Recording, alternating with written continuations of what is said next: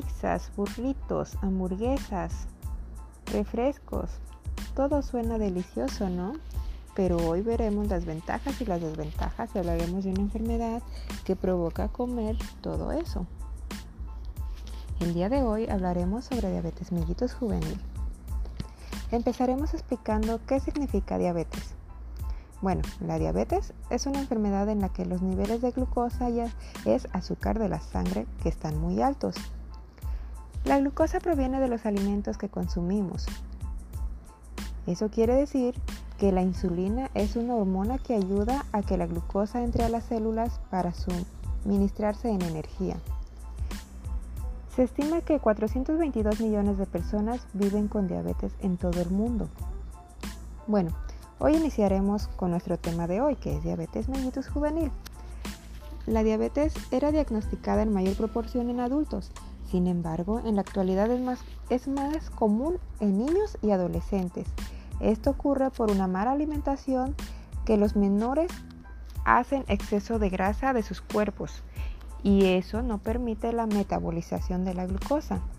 Asimismo, el estilo de vida sedentario, disminuye la capacidad de respuesta a la insulina.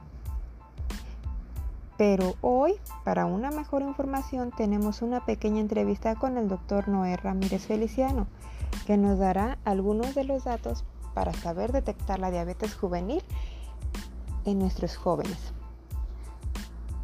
Hola, buen día, doctor Noé. Hola, Noemí, buen día.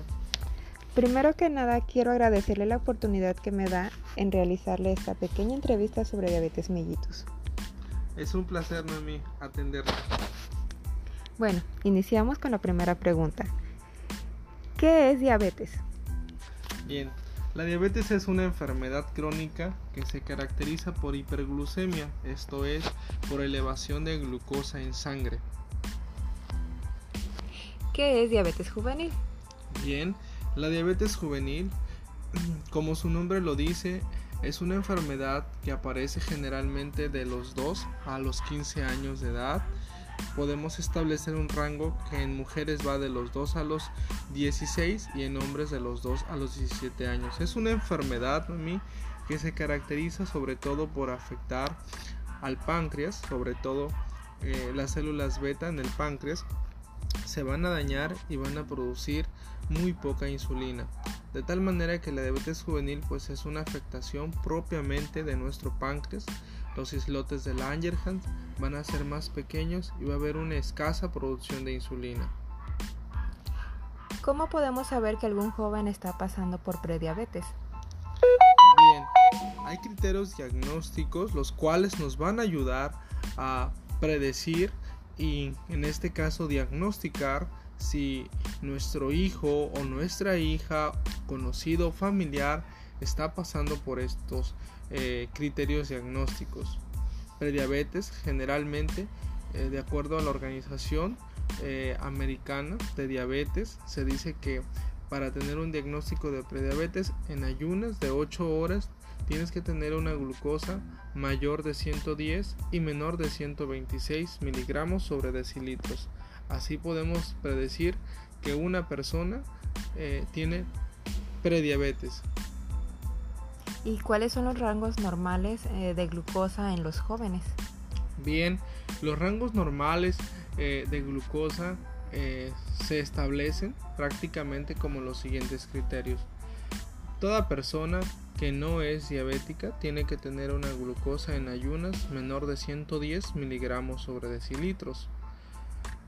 Cuando nosotros estamos ya hablando de una diabetes juvenil como tal, hay criterios diagnósticos que nos van a ayudar a determinar estas pautas.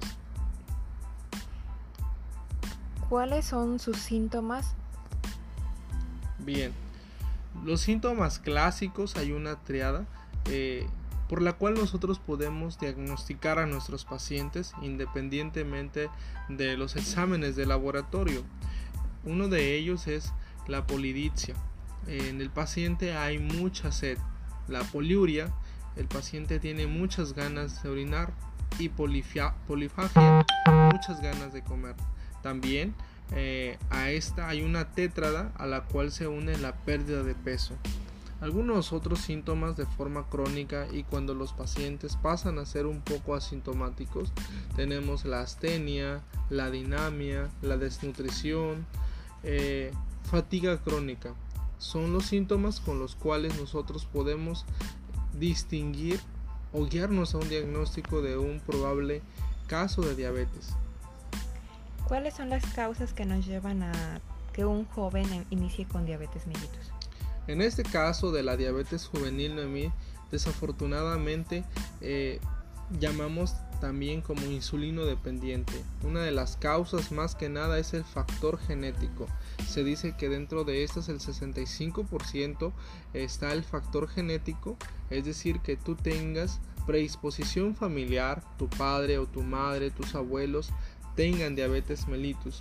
Además, eh, otra de las causas prácticamente viene siendo los hábitos de alimentación. Se dice que las personas, los adolescentes que tienen sobrepeso, obesidad, es un factor de riesgo para tener este tipo de enfermedades crónicas degenerativas, además del sedentarismo y los malos hábitos de alimentación que muchos de nuestros jóvenes tienen.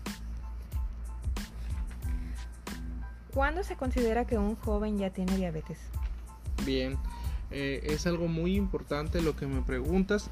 Sobre todo, eh, consideramos la parte clínica. Si mi paciente tiene la tetrada que te comenté, poliuria, polidipsia, polipagia y pérdida de peso, a esto yo tengo que, eh, como médico, dar un escrutinio mediante laboratorios mediante los cuales hay ciertos criterios. Uno de estos criterios es que toda persona, en este caso de la diabetes juvenil, todo joven, que tenga una glucosa al azar mayor de 200 miligramos sobre decilitros, es un caso de diabetes juvenil, pero hay que confirmarlo con una glucosa en ayunas de 8 horas como mínimo, la cual eh, si es mayor a 126 miligramos sobre decilitros, es otro criterio para establecer que el paciente tiene diabetes juvenil.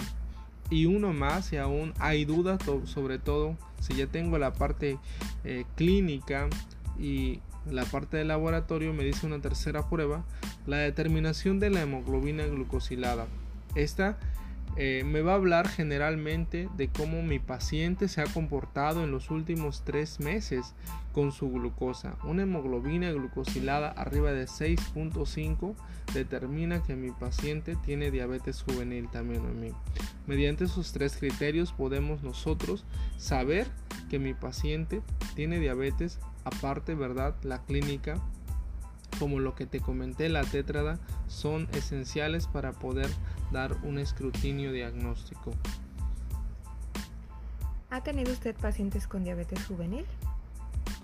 Durante mi vida y mi experiencia como médico, déjame decirte que sí, sí he tenido casos de diabetes juvenil.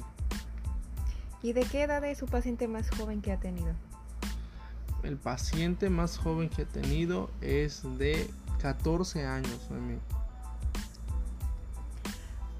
¿Cómo mm, los jóvenes pueden controlar mm, para no llegar a, utilizar insulina a tan temprana edad?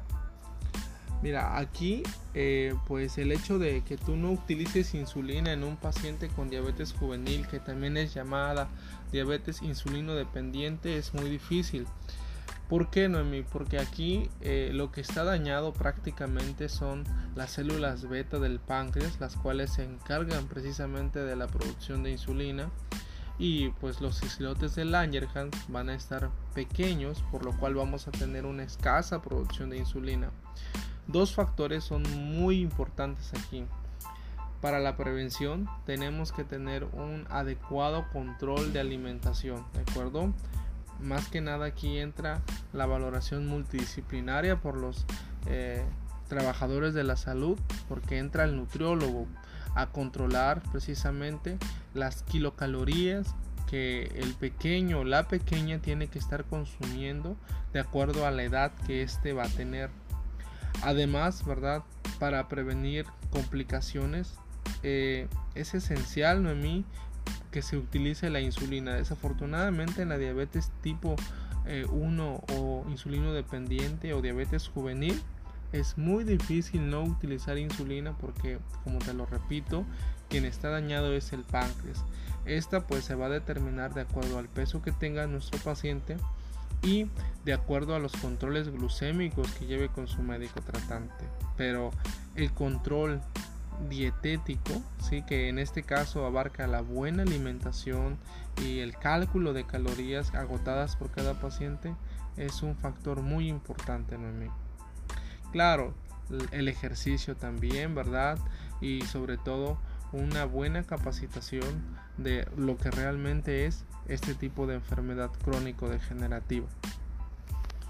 Bueno, de antemano, muchas gracias doctor por su tiempo dado a dicha entrevista. Mm, al contrario, no me agradezco por haberme permitido eh, en esa entrevista y pues cuando guste, aquí estamos para servirlo. Gracias. Esto ha sido todo por hoy, esperando que les sea de gran utilidad para saber detectar la diabetes juvenil. Me despido por hoy, no sin antes recordarles que comamos sanamente y evitemos ingerir excesos de azúcares.